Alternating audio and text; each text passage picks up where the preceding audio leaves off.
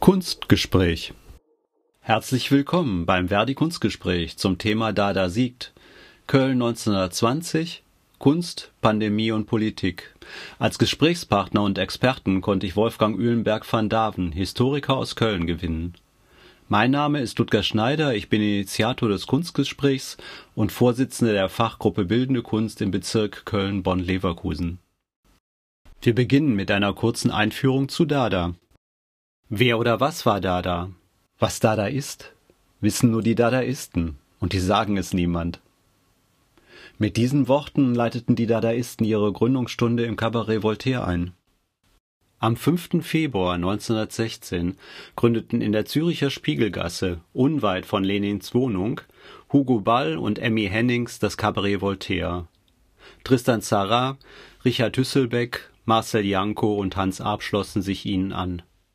Sie waren vor dem Krieg in die neutrale Schweiz geflüchtet und fanden dort internationalen Austausch.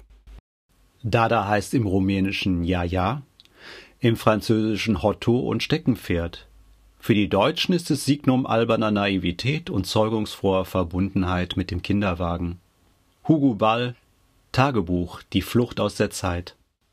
Springen wir jetzt in die Zeit zwischen 1918 und 1920 nach Köln, wo sich unter anderem Hans Arp, Johannes Theodor Bargeld und Max Ernst treffen. Max Ernst starb am 1. August 1914 und er kehrte zum Leben zurück am 11. November 1918 als junger Mann, der hoffte, ein Magier zu werden, um die Mythen seiner Zeit zu finden. Zitat Max Ernst Schauen wir jetzt auf Köln und die spanische Grippe. Ich übergebe an Wolfgang Öhlenberg van Daven. Ja, erstmal schönen Dank und danke für die Einladung. Äh, einige von euch kenne ich ja sehr schön und äh, freue mich auch. Ich habe mich gefragt, ja, was heißt das denn Dadaismus und spanische Grippe? Wieso ist das denn so zusammengekommen? Und ich glaube, vor einem Jahr, kann Ludger Kammer ja widersprechen, äh, wäre das gar nicht so gewesen, sondern die spanische Grippe hat ja überhaupt erst wieder das Licht der Öffentlichkeit erblickt durch die jetzige Pandemie. Und hier, und Heinrich Bleicher Nagelsmann ist ja da, der nun eine Veranstaltung zu Walter Benjamin gemacht hat, habe ich auch einiges gelesen von Walter Benjamin. Und der Blick von Benjamin ist ja der auf die Geschichte, dass wir von der heutigen Gegenwart aus auf die Vergangenheit schauen und auch die Vergangenheit mit dem Blick der Gegenwart lesen. Das macht übrigens, machen übrigens viele Leute. Und ich denke, gerade daher hat die spanische Grippe so ein, äh, ja, so eine, so eine Karriere gemacht in der öffentlichen Diskussion. Wir sehen hier Polizisten aus den USA mit, mit Masken. Es ist interessant, dass auf den deutschen Bildern gar keine Masken zu sehen sind. Also man hat damals schon zumindest in den Vereinigten Staaten die äh, Masken gezeigt und die spanische Grippe kommt ja auch aus den Vereinigten Staaten. Die spanische Grippe ist in den Vereinigten Staaten ausgebrochen. Die amerikanischen Truppen, die zur Unterstützung der Alliierten nach Frankreich geschickt worden sind, haben diese Grippe mit nach Europa gebracht und sie hat sich rasend ausgebreitet, also in einer ungeheuren Geschwindigkeit. Äh, und das ist interessant. Es gab ja keine Globalisierung wie heute. Es gab keinen Flugverkehr. Im Gegenteil, es gab zwei Heere, äh, zwei große Armeen, also einmal die Westalliierte, zum anderen die deutsche Armee, die sich äh, an unüberwindlichen Gräben gegenüber lagen. Aber diese Grippe hat es geschafft, äh, auch diese Gräben zu überspringen. Sie ist, hat sich ausgebreitet in Spanien, in Europa, weltweit. Nur man hat damals überhaupt nicht davon berichtet. Es gab eine strikte Zensur. Man hat auch gar nicht gewusst, dass es eine solche Grippeinfektion ist. Und erst als eine spanische Nach äh, Zeitung das gebracht hat, in Spanien, Spanien war nicht im Krieg beteiligt, also war die Zensur dort nicht da oder kaum, äh, hat man dann von dieser Grippe erstmal in Spanien erfahren, also hat diese Krankheit, die spanische Grippe, den ihren Namen bekommen. Die der Krankheitsverlauf ist sehr, sehr schnell gewesen. Äh, es kam die Infektion, es kam das hohe Fieber, es kam ein Lungenödem, Lungenblutungen und der Tod war in fünf bis sieben Tagen da. Also das Coronavirus ist uns heute äh, da ein bisschen gnädiger, aber ohne die Medizin und die ganzen Abwehrmechanismen wären wir auch heute so schnell tot. Es gab keine Heilungsmöglichkeiten, übrigens wie heute auch. Es gibt Heilungsmöglichkeiten, aber es gibt keine Prävention, es gab keine Impfung und man hat den Leuten Abwehrkräfte, man hat gesagt, man muss die Abwehrkräfte stärken. Das hieß aber nicht, dass Pandemien was Neues waren in der Geschichte. Es gab schon in den 80er Jahren hat es die Cholera gegeben, es gab den Typhus und es hat eine internationale Zusammenarbeit gegeben, gerade im medizinischen Bereich. Und als dann zum Beispiel durch Robert Ehr, durch Ehrlich und andere in Berlin die Keime entdeckt worden sind, die Bakterien als Ursache vieler Krankheiten, hat das dazu geführt, dass man sich international zusammengeschlossen hat. Und ein Ergebnis auch des Ersten Weltkrieges war ja nicht nur die Welt, die Arbeitsorganisation, internationale Arbeitsorganisation, sondern auch eine enge Zusammenarbeit gerade auf dem gesundheitlichen Sektor. Aber man hat eben halt am Anfang diese spanische Grippe nicht als eine Pandemie erkannt, aufgrund halt der mangelnden Kommunikation. Dann äh, haben wir hier die spanische Grippe in Köln. Da hat der Ludger äh, was ausgegraben, eine, eine Do Doktorarbeit an der medizinischen Fakultät hier an der Uni Köln von einer Frau Lorenz und die hat dann auf 200 Seiten sehr akribisch beschrieben, wie diese Grippe aussah, wie das Virus hat sie gemalt äh, und dann aber auch die ganze Presse äh, sehr gut recherchiert, die Kölner Presse, die Akten des Büros des Oberbürgermeisters, des Gesundheitsamtes und hat eine sehr, sehr ausführliche Darstellung der Grippe in Köln gemacht. Also es gab von April bis Mai 1918, also man muss sagen, im Ersten Weltkrieg die Kölner hungerten, die, die Front, äh, der Sieg war nicht mehr zu erreichen, es gab erste Streiks, es gab auch Auseinandersetzungen und jetzt auf einmal von April bis Mai 1918 sterben einige hundert Leute eben halt an dieser Grippe, aber es gibt keine Meldepflicht äh, und keiner weiß so richtig, was das ist. Ne? Die Kölner Medien, die Zeitungen, die unter einer gewissen Zensur stehen, berichten, ja, da gibt es Todesfälle und da gibt es das eine oder andere, aber es gibt keine Angst, keine Sorge um Beunruhigung. Wir haben das alles im Griff. Ne? Wir haben das also absolut alles im Griff. Die Einzigen, die besorgt sind, ist die Sozialdemokratie, die mit drei Leuten in der Stadtverordnetenversammlung sitzt. Ähm, und die sagt also, Moment mal, wir müssen hier doch sehr aufpassen. Wir haben einen großen Ärztemangel. Warum? Es gab zwar genug Ärzte in Köln, aber ein erheblicher Teil der Ärzte war beim Militär requiriert, musste also in Krankenhäusern arbeiten, in Lazaretten des Militärs. Und viele Soldaten erkrankten. Die Grippe kam ja auch über das Militär rüber. Und man hat eben gesagt, ja gut.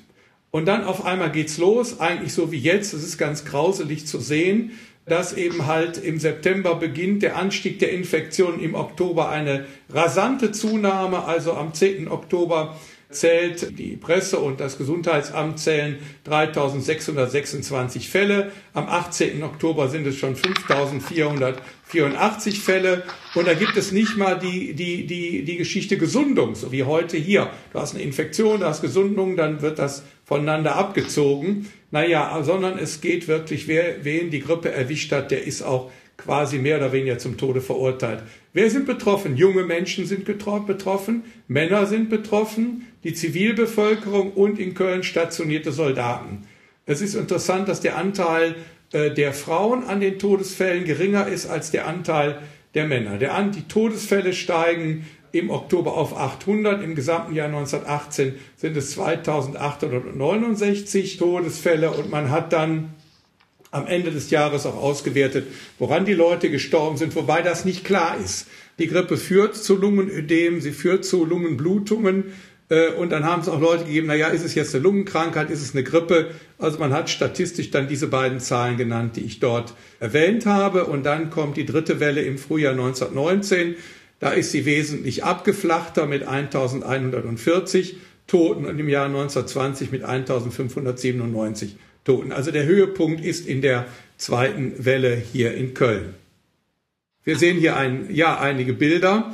Das ist auch so ein bisschen so, wir fühlen uns an heute erinnert, diese schicken Masken. Ne? Es ist wohl eine Werbung und dann sieht man eben halt auch, dass Leute ja so eigentlich so wie heute da rumgelaufen sind und das Einzige, was man wusste, war eben halt Maske tragen.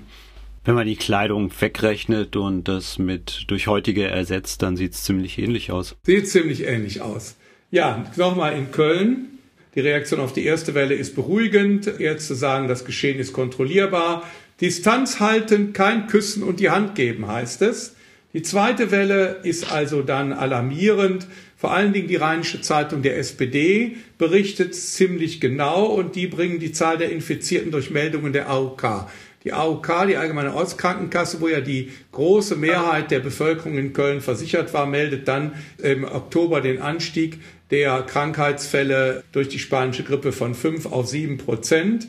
Und dann stellt sich ganz schnell heraus, dass die Krankenhäuser überfordert sind. Die sind auch überfordert, weil zum Beispiel in der Lindenburg hier in Köln ein Drittel der Betten von Soldaten belegt war. Also das Militär wird krank, Soldaten werden krank, die haben bestimmte Kontingente, in den Krankenhäusern, aber dann kommen natürlich jetzt auch noch die Kranken aus der Zivilbevölkerung hinzu, gibt den Ärztemangel und vor allen Dingen werden die Folgen des Hungers 1916, 17, der Steckrügenwinter, Unterernährung werden natürlich deutlich. Und man sieht, und der wer erinnert sich nicht an die Bilder aus New York, wo die Leichen da in New York in Kühlhallen, hier in Köln werden die Leichen in Turnhallen untergebracht. Die Bestatter sind nicht in der Lage, die Leichen rechtzeitig abzutransportieren und zu beerdigen. Interessant ist, zum Beispiel der Bahnverkehr wird eingestellt, weil gleich kommt die Statistik nochmal 800 Eisenbahner krank werden. Es wird, die Post wird nicht mehr ausgeteilt, weil die Briefträger krank werden und das Fernmeldeamt funktioniert auch nicht richtig, weil die Frauen dort sich infiziert haben. Das heißt also, es gibt eine unmittelbare Auswirkung auf das öffentliche Leben und die Infrastruktur. Ja, dann ist beim nächsten, ihr seht auf der nächsten Folie, seht ihr hier mal eine Krankheitsmeldung vom 21. Oktober. Die Namen der Ärzte sind die Krankenhäuser. Äh, das sind dann kleinere. Ihr seht hier die Industrie, das Karlswerk, das ist in Mülheim drüben, hieß früher Felten und Guillaume. Oder die Maschinenfabrik Humboldt, das ist heute der Rest von Humboldt-Deutz die Oberpostdirektion 523, die Eisenbahndirektion 800, das Friedrich-Wilhelm-Gymnasium nur zwei bis drei. In den Gymnasien äh, hat man noch aufgepasst, aber das Regalgymnasium in Mülheim 130. Das heißt also, es sind fast 2000 infizierte und erkrankte Leute allein am 21. Oktober 1918. Ja, dann seht ihr hier als nächstes Ludger diesen schönen Krankensaal. Das ist genau. allerdings jetzt nicht aus Köln, sondern aus, aus Amerika. Diese Bilder ist auch, glaube ich, ja, also man sieht, wie, wie die Leute hier nebeneinander liegen und da gibt's eben keine Apparatur rumherum und Beatmungsgeräte, sondern die sind schlicht und ergreifend einfach weggestorben in, in äh, ja, und haben sich auch untereinander angesteckt. Ähnliche Bilder haben wir ja im Frühjahr in New York gesehen, ähm, wo sie auch so eine Art Feldlazarett aufgebaut hatten. Ja, in Spanien wollte, in Madrid äh, gibt's eins und in Berlin wollte man das auch machen, da ist man noch drum rumgekommen. Aber hm. wer weiß, äh, wie, die, wie, die, wie die Entwicklung weitergeht. Also was auch heute, wo man wirklich auch noch Angst hat, ist die Überforderung der Behörden. Es gab keine Meldepflicht. Ähm, man hat sich geweigert, äh, Präventivmaßnahmen so äh, durchzuführen. Also wir würden sagen Maskenpflicht und Schulschließungen und weiß ich was, um Unruhe zu vermeiden. Dann am 25. Oktober findet eine Stadtverordnetenversammlung statt. Die ist öffentlich und das ist interessant, weil normalerweise tagen diese Stadtverordnetenversammlung nicht öffentlich und auf einmal ist die öffentlich und der städtische Beigeordnete für Gesundheit, ein Dr. Krautwig, sagt im Kern, wir haben das nicht mehr im Griff. Wir haben diese Kontrolle, diese Pandemie haben wir nicht mehr im Griff. Die SPD fordert mehr Ärzte, auch vom Militär. Die Bürgerlichen sagen, wir lassen die Armee nicht im Stich. Es gibt keine Präventionsmaßnahme in den Betrieben. Gaststätten sollen nicht geschlossen werden, Theater auch nicht. Da gibt es eine lange Diskussion, soll man jetzt die Schulen zumachen oder nicht. Manches klärt sich von selber, weil die einfach die Lehrer alle krank sind. Und Ende Oktober beschließt dann der Oberbürgermeister Abenauer, die Schulen bis zum 10. November 1918 zu schließen. Ich habe dann hier nochmal als nächstes zwei längere Zitate aus dem Nachrichtenamt der Stadt Köln, wo eines ganz wichtig ist, das will ich jetzt nicht alles vorlesen, dass man jetzt, wo ein offensichtlich Behördenversagen da ist, hingeht und sagt die Eigenverantwortung. Mich erinnert das sehr stark hier an, an die jetzige Zeit. Man sagt, jeder ist, hat es selber im Griff.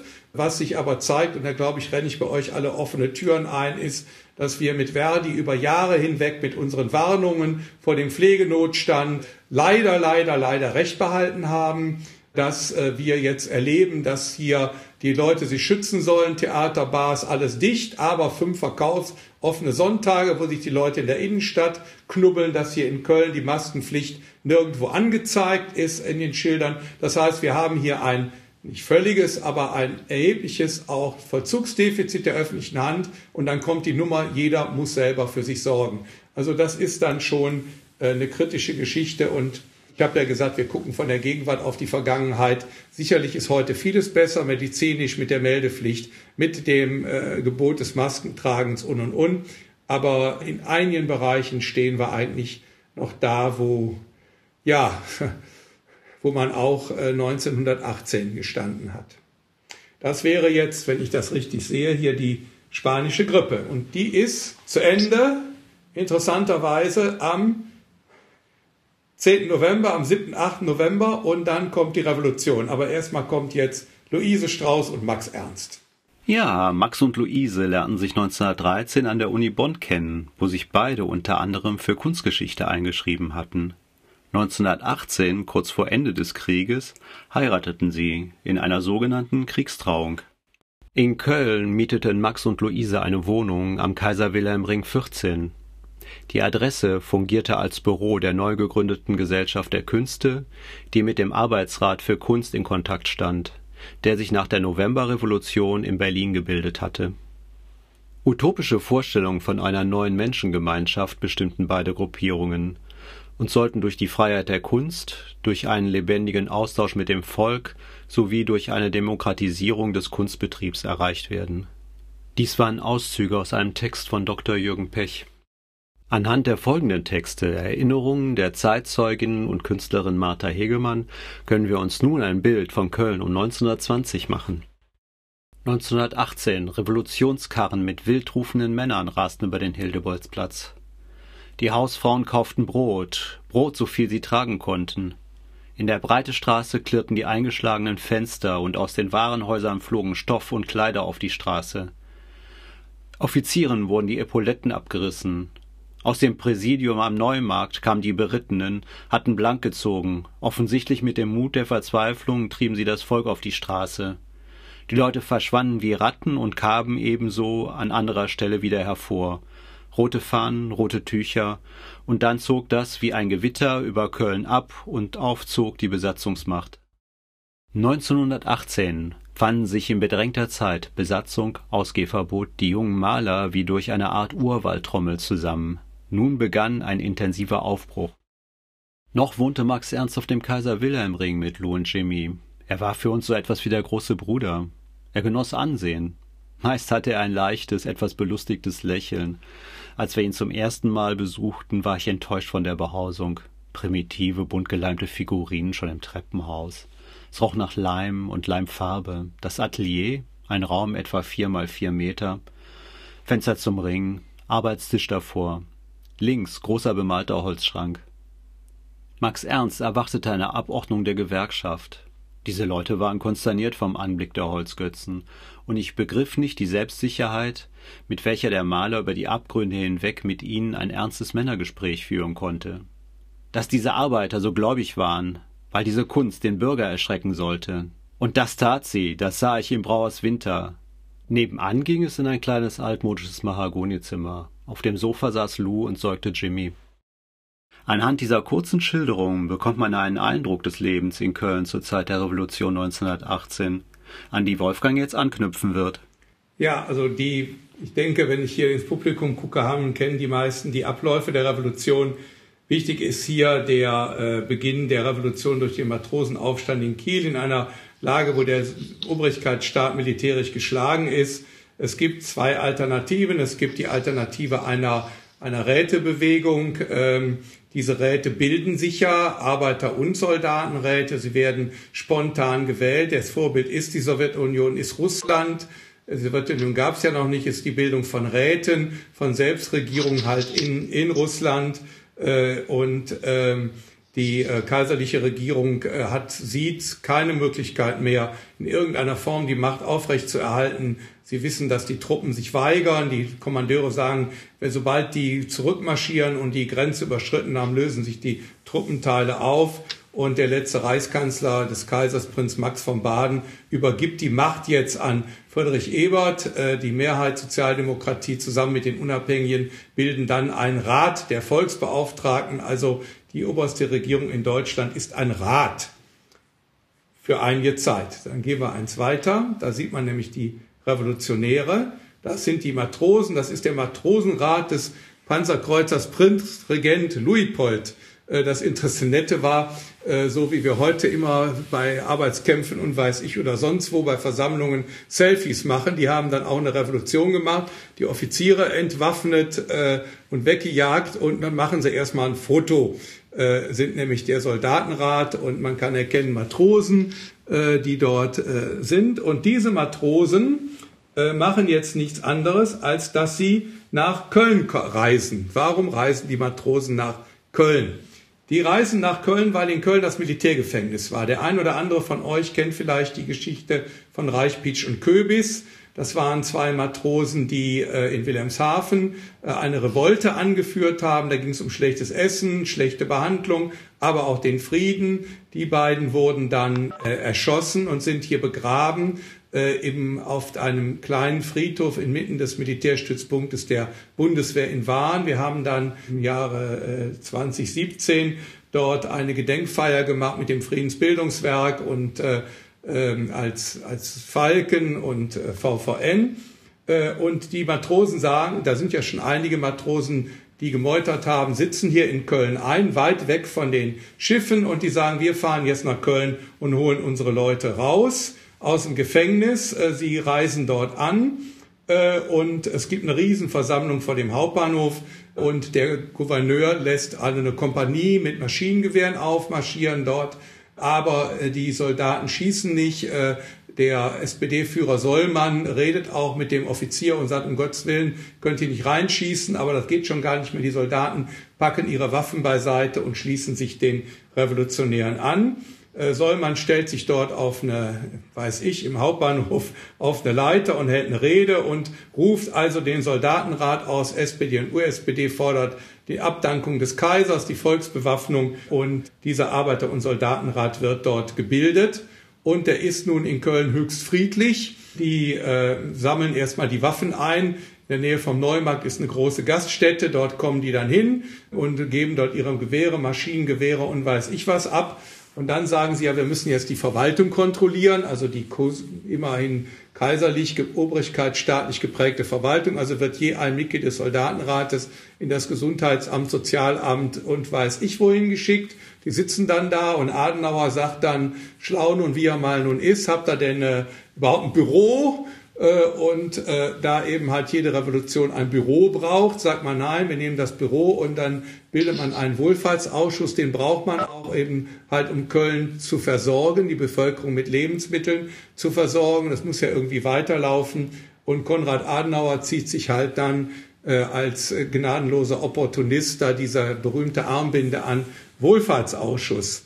Das ist, das führt dann halt äh, dazu. Und diese Herrschaft des Arbeiter- und Soldatenrates dauert aber nicht sehr lange, weil nämlich Köln dann am 6. Dezember von britischen Truppen besetzt wird, das ist der Kölner Dom, und wir sehen jetzt Panzer der britischen Besatzungsmacht. Man hatte ja vereinbart, dass das deutsche Feldheer sehr schnell zurückziehen musste aus Frankreich, aus Belgien, und dann hat man halt, äh, waren hier in Köln war eine britische Besatzungszone, in Rheinland-Pfalz war eine große französische Besatzungszone.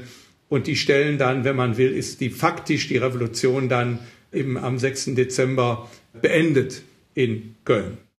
Auch nochmal die Geschichte. Was der Arbeiter- und Soldatenrat besonders gemacht hat, das ist eine historische Leistung, sagt man, dass er den Rückzug der deutschen Truppen des Westheeres über die Kölner Rheinbrücken organisiert. Die Kölner Rheinbrücken hatten ja eine ganz wichtige Funktion auf, beim Aufmarsch, rollten die Truppen dann rüber in den Ersten Weltkrieg hinein und beim Rückmarsch zogen sich die Truppen über die Südbrücke und die Hohenzollernbrücke zurück. Und was, es gab ein Alkoholverbot, äh, kennen wir auch. Und was interessant war, was der Arbeiter- und Soldatenrat gemacht hat, waren Entlassungsscheine auszugeben. Die Soldaten kamen über die Brücke, die haben ihre Waffen abgegeben und manche haben sie auch mit nach Hause genommen und dann haben sie sich einen Entlassungsschein geholt und da war diese Armee aufgelöst. Die hat sich faktisch selber aufgelöst, nachdem sie über die Brücken rüber war. Dann kommen die britischen Truppen. Ja, und jetzt kommt's. Also es gibt äh, Kommunalwahlen im Oktober 1919. Es gibt zum ersten Mal auch ein Frauenwahlrecht. Das ist ganz revolutionär. Wer weiß, dass in Frankreich zum Beispiel das Frauenwahlrecht erst 1945 eingeführt worden ist, sieht, dass da der Rat der Volksbeauftragten und überhaupt die deutsche Arbeiterbewegung sehr fortschrittlich war. Nur hat das eben halt dazu geführt, dass in Köln viele Frauen oder die Mehrheit der Frauen das katholische Zentrum gewählt hat.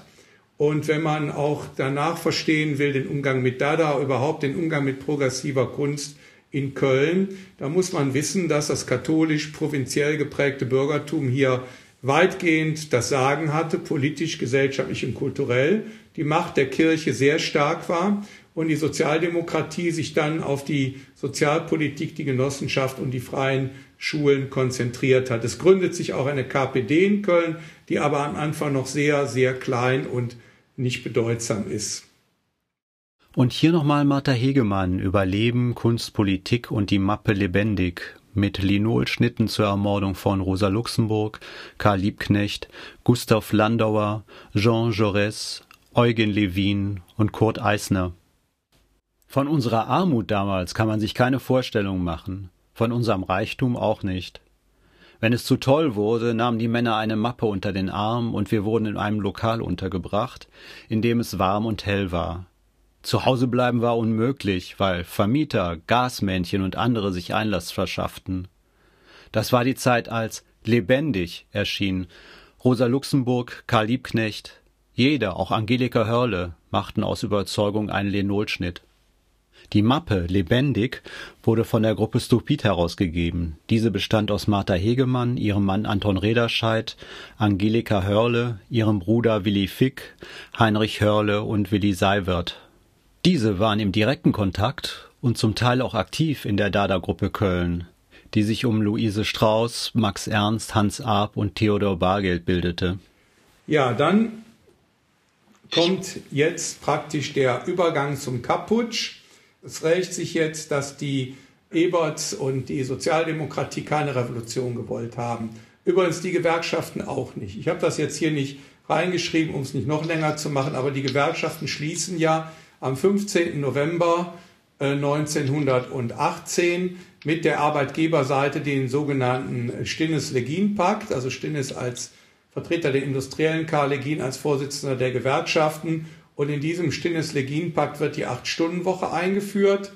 Die Gewerkschaften werden als Tarifvertragsparteien anerkannt. Der Acht-Stunden-Tag wird unter dem Vorbehalt einer internationalen Regelung vereinbart. Und man vereinbart vor allen Dingen die Rückführung der Truppen, der Soldaten in, an ihre alten Arbeitsplätze, was bedeutete, dass viele, viele Frauen arbeitslos geworden sind. Damit haben die Gewerkschaften die Revolution, zumindest ihre Führungen, beendet.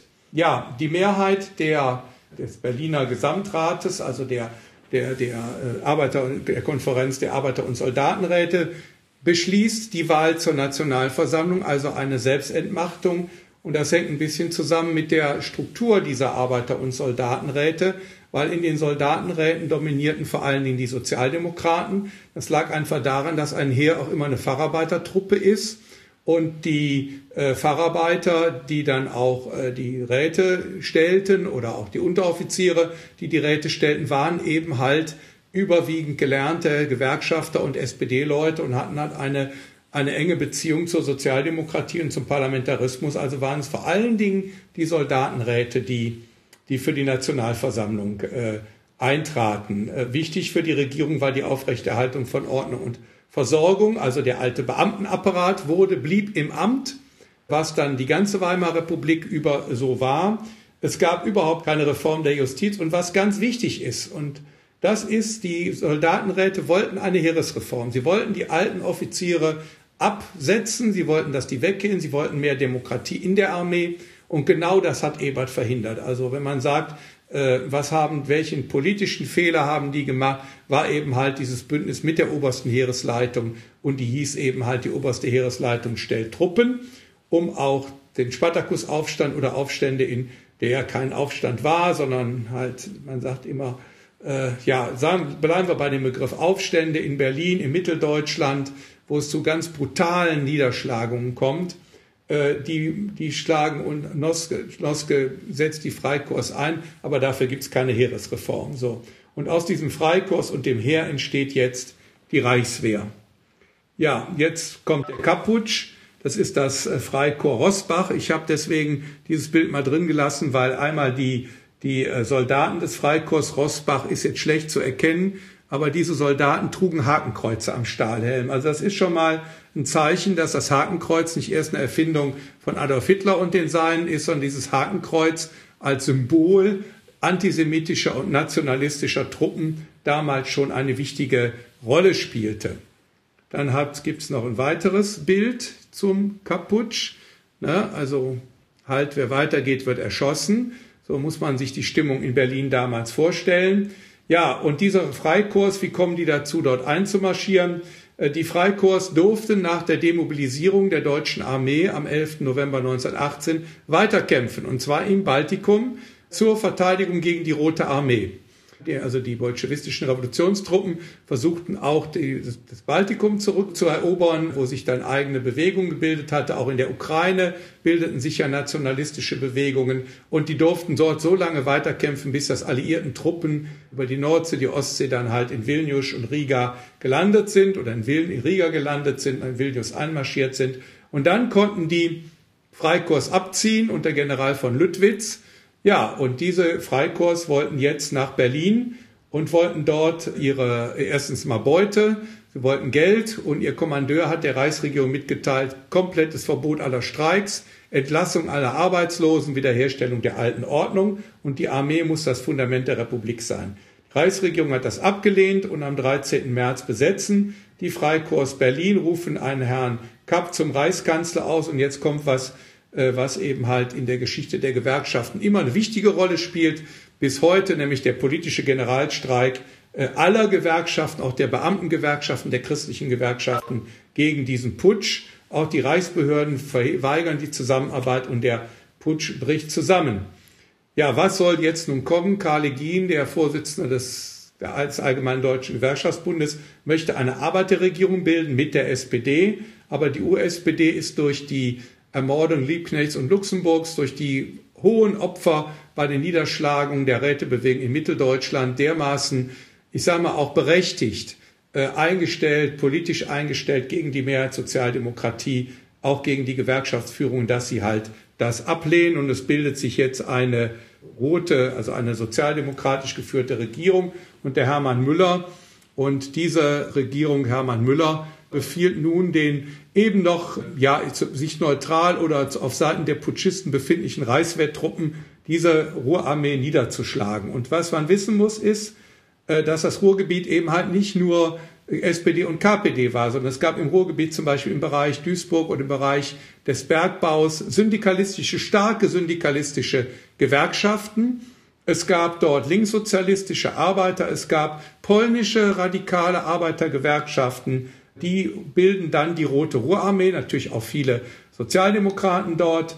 Und diese Rote Ruhrarmee besetzt mehrere Städte und hat natürlich den, den, äh, das Ziel auch, die, die Verstaatlichung vor allen Dingen der Schlüsselindustrien zu erkämpfen. Wir haben ja immer noch irgendwo die Verstaatlichung der Schlüsselindustrie im Programm, wie es gehabt früher.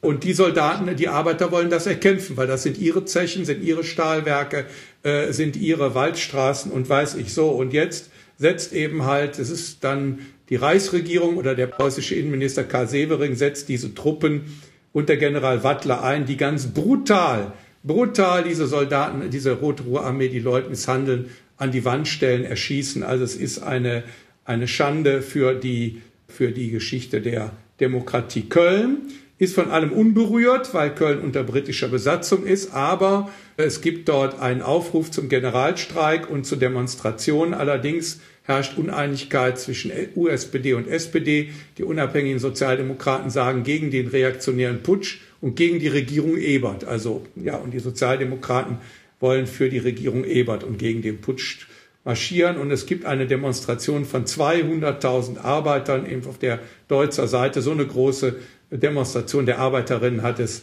dort noch nie gegeben. Ja, im April fliehen mehrere hundert Rotgardisten nach Köln. Sie werden in Delbrück interniert, ein Barackenlager, aber viele äh, kommen auch so nach Köln, wenden sich an die USPD. Die USPD versucht denen Arbeit zu geben, versucht sie zu unterstützen.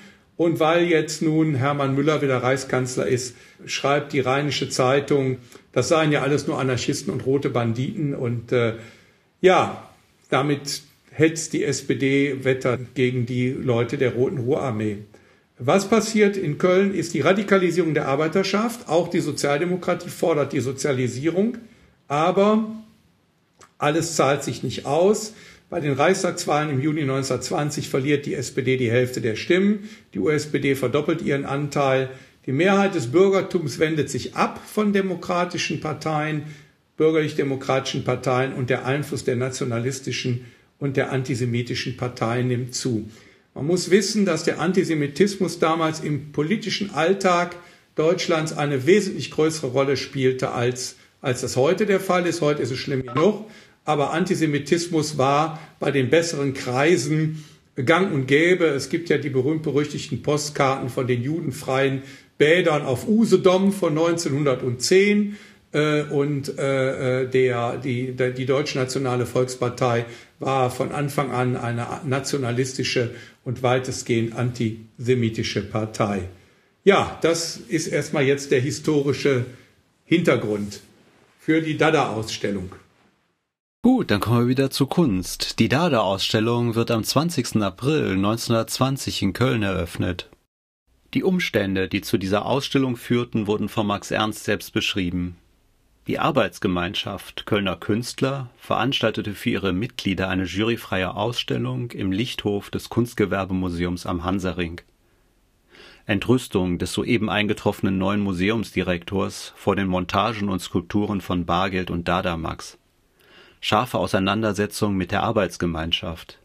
Sieg der Museumsleitung, die unerwünschten Werke mussten noch schnell vor der Eröffnung entfernt werden. Die beiden Ausgestoßenen mieten den teilweise dem Regen ausgesetzten Lichthof des Brauhauses Winter in der Schildergasse mit Zugang durch einen für Herren reservierten Raum. Aussteller waren laut Ausstellungskatalog neben Max Ernst und Theodor Bargeld noch Hans Arp, Francis Picabia und ein nicht näher identifizierter Vulgärdilettant. Zur Ausstellungseröffnung rezitierte ein kleines Mädchen im weißen Kommunionkleid Verse von Jakob van Hodis. Die Ausstellungsstücke waren weniger als Kunstwerke im herkömmlichen Sinne gedacht, sondern eher als dadaistische Provokation, was auch an der Tatsache abzulesen ist, dass von den etwa 170 ausgestellten Exponaten nicht eines erhalten geblieben ist. Ebenso sollten auch die rätselhaften Titel der einzelnen Ausstellungsstücke verwirren. Einige Beispiele Theodor Bargeld Anthropophiler Bandwurm Relief der Sportsmann Max Ernst beim Training am 100-Meter-Ständer. Vergebliche Verleumdung und Intronisierung des Dada Bargeld. Dadaisten, leere Gefäße und Bärte spielen miteinander. Max Ernst. Unerhörte Drohung aus den Lüften. Plastik. Knochenmühle der gewaltlosen Friseure. Originalrelief aus der Lunge eines 47-jährigen Rauchers zwischen Suppe und Fisch. Vulgärdilettanten, ein Tiroler, eine Tirolerin. An einer Skulptur von Max Ernst hing ein Beil, um diese Skulptur in einer Art Vorform des Happenings zu zerstören. In einer Ecke des Raums lagen Zeichnungen und Lithografien zum Mitnehmen bereit. Die laut Max Ernst vom Publikum in Wutausbrüchen zerstörten Werke werden regelmäßig durch neue ersetzt. Ein besonderer Skandal der Ausstellung war Bargels Fluidus Skeptrik der Roswitha von Gandersheim, ein mit gefärbtem Wasser gefülltes Aquarium, aus dem eine hölzerne Frauenhand herausragte. Auf dem Boden des Aquariums lag ein Wecker, auf dem Wasser schwamm eine Frauenperücke Nachdem ein nervenkranker Besucher in der Ausstellung einen Tobsuchtsanfall bekommen hatte, wurde Dada vor Frühling durch eine Verfügung des Kölner Staatsanwaltes, einem Onkel von Max Ernst, polizeilich geschlossen. Max Ernst wurde wegen Betrugs und Pornografie angeklagt, zumal auch der Zugang zur Ausstellung durch die Herrentoilette mehr als anrüchig war. Der Betrugsvorwurf wurde damit begründet, man hätte für eine Kunstausstellung Eintritt verlangt, in der gar keine Kunst gezeigt würde. Max Ernst konnte jedoch belegen, niemals von einer Kunst, sondern stets von einer Dada-Ausstellung gesprochen zu haben. Auch der Pornografievorwurf, der sich darauf stützte, dass in einer Arbeit von Max Ernst ein nacktes Paar abgebildet war, musste zurückgenommen werden, nachdem sich herausstellte, dass es sich bei dem Paar um den Kupferstich Adam und Eva von Albrecht Dürer handelte, so dass die Ausstellung schließlich wieder eröffnet werden konnte. Um auf die Wiedereröffnung hinzuweisen, gestalteten die Dadaisten ein Plakat, auf dem zu lesen war Dada siegt. Wiedereröffnung der polizeilich geschlossenen Ausstellung. Schildergasse 37. Dada ist für Ruhe und Orden. Dada ruht nie. Dada vermehrt sich. Hoch die Präsidenten der internationalen Bewegung Dada und ihrer Unterorgane. Präsidiale Beamten vereinigt euch. Seitlich und unterhalb des Textes gibt es eine Collage, die sich aus verschiedenen Elementen, Grafiken eines Kochbuches zusammensetzt. Außerdem das Wort Eilfrachtbrief und der Satz Weshalb bin ich nicht dieser mutige Vogel? Außerdem erschien ein vierseitiger Katalog. Laut diesem nahmen an der Ausstellung außer Ernst, Bargeld, A. Picabia noch 66 weitere Personen unter dem Titel Simultantriptychon. Die Dadaisten und Dadaistinnen verwandeln sich in Blumen an der Ausstellung teil. Dies ist wohl als symbolische Teilnahme zu sehen. Aufgezählt wird die zukünftige surrealistische Gruppe, Sympathisanten und bewunderte Künstler, unter anderem werden Marcel Duchamp, Paul Eluard, Georg Gross, Wieland Herzfeld, Alfred Stieglitz, Igor Strawinski, Edgar Varese und Mary Wickman genannt. Mit Dada Vorfrühling war der Höhe- und Endpunkt von Dada Köln erreicht. Bargeld widmet sich danach verstärkt seiner politischen Arbeit in der USPD. Arp und Ernst brechen nacheinander nach Paris auf. Zum Abschluss blicken wir noch nach Berlin und der ersten internationalen Dada-Messe, die vom 30. Juni bis zum 25. August 1920 stattfand. Zu den Ausstellenden gehörten unter anderem Hanna Hösch, Johannes Bader, Georg Gross, Otto Dix, John Hartfield und die Kölner Arp, Bargeld und Ernst. Zum Skandal wurde hier eine ausgestopfte Offiziersuniform mit Schweinsmaske als Gesicht, die von der Decke hing und den Titel trug Der preußische Erzengel, entworfen von Schlichter und Hartfield. Außerdem die Mappe von Gross Gott mit uns und ein ausgestopfter Frauenrumpf von Gross und Hartfield, der ein eisernes Kreuz am Hintern trug. Beim darauffolgenden Prozess wegen Beleidigung der Reichswehr verhängte das Gericht eine Geldstrafe von 300 Reichsmark gegen Gross und von 600 Reichsmark gegen seinen Verleger Wieland Herzfeld vom Malik Verlag. Mit Wolfgang schauen wir jetzt noch auf Georg Gross Bild Deutschland ein Wintermärchen, das 1918 entstand und auch auf der Dada-Messe ausgestellt war. Dieses Bild gehörte zur Sammlung von Wieland Herzfeld und gilt heute als verschollen. Ja, äh, dieses Bild ist ja ein Wintermärchen und wir sehen hier verschiedene Akteure. Wir sehen unten dort die Kapitalisten, wir sehen dort den Spießer in der Mitte, wir sehen dort Militär und vieles andere, ein Durcheinander. Ross hat dann später noch ein anderes Bild gemalt, die Stützen der Gesellschaft, die Justiz, das Militär, die, die äh, Reaktionäre, äh, also all diese ganze Gesellschaft, die ja nicht, die ja nicht zerstört ist. Und äh, ich denke, wenn man versucht, das, was wir jetzt heute versucht haben darzustellen, der Ludger und ich, zusammenbindet, so zeigt sich ja eigentlich, dass es zwar die Novemberrevolution ein, ein, ein, ein Ereignis war, was grundlegend die alte überlebte Herrschaft des Kaisertums der Beamten beseitigt hat, also der, des Kaisertums der Monarchie beseitigt hat, Frauenwahlrecht, Gleichheit und vieles eingebracht hat, aber dass es eben halt kein Fortschritt in dem Sinne ist, dass dann die, die von da aus die Geschichte der Weimarer Republik oder die Geschichte der Demokratie schrittweise immer weiter nach oben geführt hat. Das war ja denke ich, einer der großen Illusionen auch der Arbeiterbewegung, dass man gesagt hat, der Kapitalismus verwandelt sich in den Monopolkapitalismus, in einen organisierten Kapitalismus. Auf dieser Basis kommt eine Wirtschaftsdemokratie, kommt Mitbestimmung, wir gestalten das Ganze. Oder die kommunistische Partei, die gesagt hat, wir sind revolutionär, wir kämpfen für ein revolutionäres Deutschland danach dem Vorbild der Sowjetunion. Es gab auch viele rechte Utopien in diesem ganzen Rahmen, aber es gab diesen diesen Fortschritt in dem Sinne nicht, auch wenn heute eine ganze jüngere äh, Generation von Wissenschaftlern immer versucht, auch über die Utopien und die Alternativen zu denken. Ich habe dann deswegen, gerade weil man überlegen muss, ja, wie passt dies zusammen äh, und auch, was ist heute los, wo wir eine weltweite Pandemie haben mit enormen wirtschaftlichen Verwerfungen, wo wir autoritäre Regime haben, wo wir in den Vereinigten Staaten die Situation haben, dass dort 70 Millionen Menschen einen, ja, einen Verächter der Demokratie wählen oder in der Europäischen Union Polen und Ungarn, dass alle diese Dinge passieren. Und zu der Vergegenwärtigung von dem, was tatsächlich damals war und was heute war, habe ich aus den Schriften von Benjamin über den Begriff der Geschichte ein Zitat gefunden, was ist, die anderen Texte der Heinrich Weiß, das laufen auch auf Ähnliches hinaus. Ich lese es einfach mal vor. Die Tradition der Unterdrückten belehrt uns darüber, dass der Ausnahmezustand, in dem wir leben, die Regel ist. Wir müssen zu einem Begriff der Geschichte kommen, der dem entspricht. Dann wird uns als unsere Aufgabe die Herbeiführung des wirklichen Ausnahmezustandes vor Augen stehen, und dadurch wird unsere Position im Kampf gegen den Faschismus sich verbessern. Dessen Chance besteht nicht zuletzt darin, dass die Gegner ihm im Namen des Fortschrittes als einer historischen Norm begegnen, im Namen des Fortschrittes als einer historischen Norm, als das, was kommt. Das Staunen darüber, dass die Dinge, die wir erleben im 20. Jahrhundert und ich würde ergänzen auch im 21. Jahrhundert, noch möglich sind, ist kein philosophisches im Sinne von Staunen, Fragen, was das ist.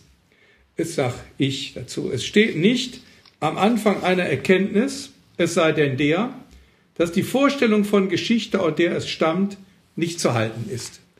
Also Geschichte ist kein Fortschritt. Wir schreiten nicht von der Gegenwart in die Zukunft, sondern wir müssen immer gegenwärtig sein, dass unter den bestehenden Brüchen, Herrschaftsverhältnissen, Machtverhältnissen, kapitalistischen Verhältnissen, Pandemie, Chaos, dass hier immer wieder auch Zusammenbrüche passieren können, dass immer wieder etwas passiert, was, wo wir höchstens uns noch äh, die Haltung bleibt, wachsam zu sein und zu erkennen, in welcher Zeit wir leben. Ich denke, das ist das, wenn man diese drei Stränge, spanische Grippe, Novemberrevolution und den Dada, der dies ja auch in die Kunst hinein transportiert, zusammenbindet, wäre dann vielleicht ein Stück Erkenntnis, um realistischerweise an die heutige Zeit zu gehen. Ja, vielen Dank. Dann können wir jetzt äh, in eine Diskussion oder eine Fragerunde einsteigen, wer Interesse hat. Ich versuche mal eine Frage, wenn es recht ist. Gerne. Also, das sind ja Stränge, die nebeneinander laufen und natürlich auch in der Verbindung zueinander stehen. Die Frage ist also, wenn ich das richtig verstanden habe, ist ja der Versuch, von da da sozusagen den Irrsinn, den man erlebt, auf die Spitze zu treiben und äh, sozusagen auch darzustellen. Und die Frage ist, was haben Sie damit er erreicht? Ne? Also was haben Sie damit bewegt? Außer dass es einen Prozess gab. Ne? Das ist ja sehr spannend. Aber die Frage ist, wenn Kunst bewegt, was, was ist so im Rückblick bei Dada an Bewegung geblieben? Ähm, also erstmal ist es ein, eine Reaktion auf diesen auf diesen Krieg halt und äh, und die und die Situation, die da die danach passiert mit dem Kaputsch und der Revolution. Also das war sahen so verrückte Zeiten, ja, dass sie irgendwie an, keine, anscheinend keine andere Möglichkeit sahen, außer mit mit einem mit einer verrückten Aktion dagegen zu zu setzen.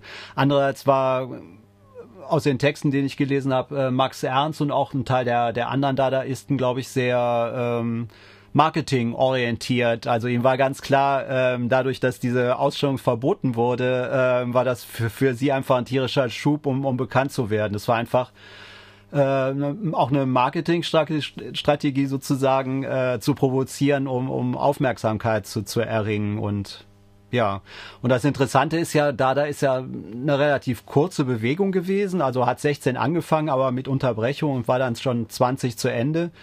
Ähm, aber es gibt immer, also es gibt gab immer wieder Künstler, die sich auf Dada beziehen, bis in die heutige Zeit. Also es gibt eine ganze Reihe Künstler, die, die, die den Bezug auch heute noch zu, zu Dada sehen und, und äh, Aktionen machen. Und, und auch ein, ein, Teil der, der Performance-Kunst bezieht sich eben auf Dada, auch der, der heutigen Performance-Kunst. Ist ja auch ganz interessant, dass man äh, dass sie es geschafft haben, so so extrem zu provozieren, das kann man eigentlich mehr, das kann man heute fast gar nicht über, also das kann man gar nicht mehr steigern. Also sie haben da schon einen, schon einen Punkt gesetzt auf, auf, ihre, auf ihre Art.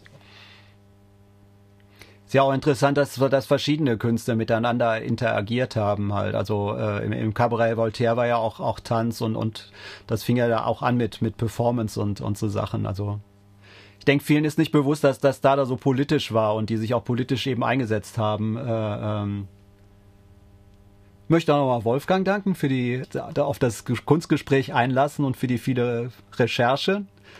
Möchtest du noch was sagen, Wolfgang? Also ich äh, weiß, dass es jetzt schwierig ist, die Dinge zusammenzubinden und eine Diskussion anzufangen, aber wir, äh, was äh, mir so durch den Kopf gegangen ist, ist, dass wir ja hier eine Entwicklung sehen oder den Beginn einer Entwicklung, die ja die Weimarer Republik prägt. Wir haben in der Weimarer Republik einen ungeheuren Aufschwung von Kunst und Kultur. Also die George Gross, der Dada, die äh, auch gesellschaftskritischer Kultur hier die Kölner Progressiven, die ja in ihren Bildern sehr klar Arns Bürgerkrieg und andere politisch angreifen, aber auch im Theater, in, in der Kunst, im Film werden ja diese ganzen Umbrüche deutlich und äh, es gibt ja heute schon eine gewisse Nostalgie in die Weimarer Republik hinein, gerade auch was die Kunst angeht, was die Kultur angeht. Das ist die eine Seite. Und auf der anderen Seite stellen wir fest, dass die äh, bestehenden Machtverhältnisse dem entgegenlaufen. Das heißt, dass die Sozialdemokratie, die Arbeiterbewegung ist tief gespalten. Ein Großteil der progressiven Künstler schließt sich ja zeitweise der kommunistischen Partei an, zeitweise auch äh, nicht. Die kommunistische Partei ist ja selber, äh, schwankt ja zwischen links, rechts und weiß ich was alles.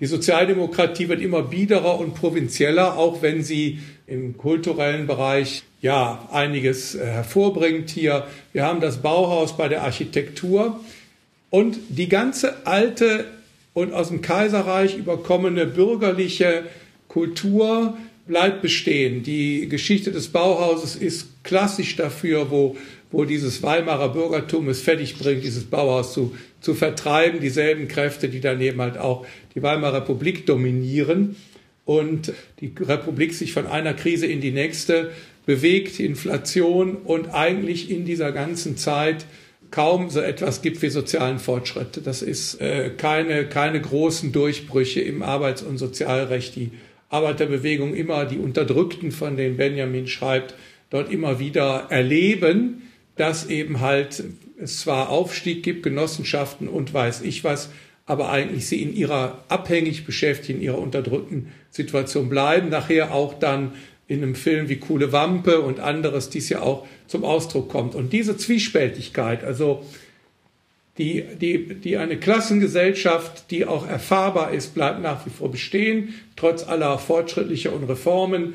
Äh, es gibt eine, eine, eine lebende, eine tolle Kultur, die die Form zerbricht und die neue Inhalte findet. Es gibt einen kritischen Journalismus wie in die Weltbühne auf der einen Seite, aber die, die Mühlen der Republik, die Mühlen der Macht, sie malen eben hin auf die politische Reaktion. Und dann wird dieses Ganze zerbrochen und gebrochen durch eine extrem extremistische, nationalistische Bewegung, der nationalsozialistische Bewegung, die im Kern halt aus den Freikorps und aus den, aus den gescheiterten Kleinbürgern kommt. Und das ist ist eben halt ähm, ja dann diese tiefe Dystopie des Nationalsozialismus. Und das denke ich, ist, das hat mir gefallen. Das war auch mein Punkt, mich dahin zu setzen und nochmal zu lesen und andere Dinge, nämlich diese Dinge äh, also zusammenzukriegen, die politische Gesellschaft, die Entwicklung der Weimarer Republik und diese exorbitant tolle abstrakte Kunst, die allerdings dann, ich meine jetzt, gehe jetzt mal hier auf Köln zurück, hier nur von der Minderheit getragen worden ist Also nehmen wir das Theater, Klaus Hartung hält sich ein Jahr als Schauspieler als Intendant, dann verjagt ihn das Bürger, das provinzielle Bürgertum. Sein Nachfolger Ernst Hart wird auch, der wird nicht verjagt, sondern von Adenauer zum Intendanten des Nordwestdeutschen Rundfunks gemacht, weswegen die dann auch jetzt alle bei den öffentlich-rechtlichen Intendanten heißen. Äh, es ist ganz witzig.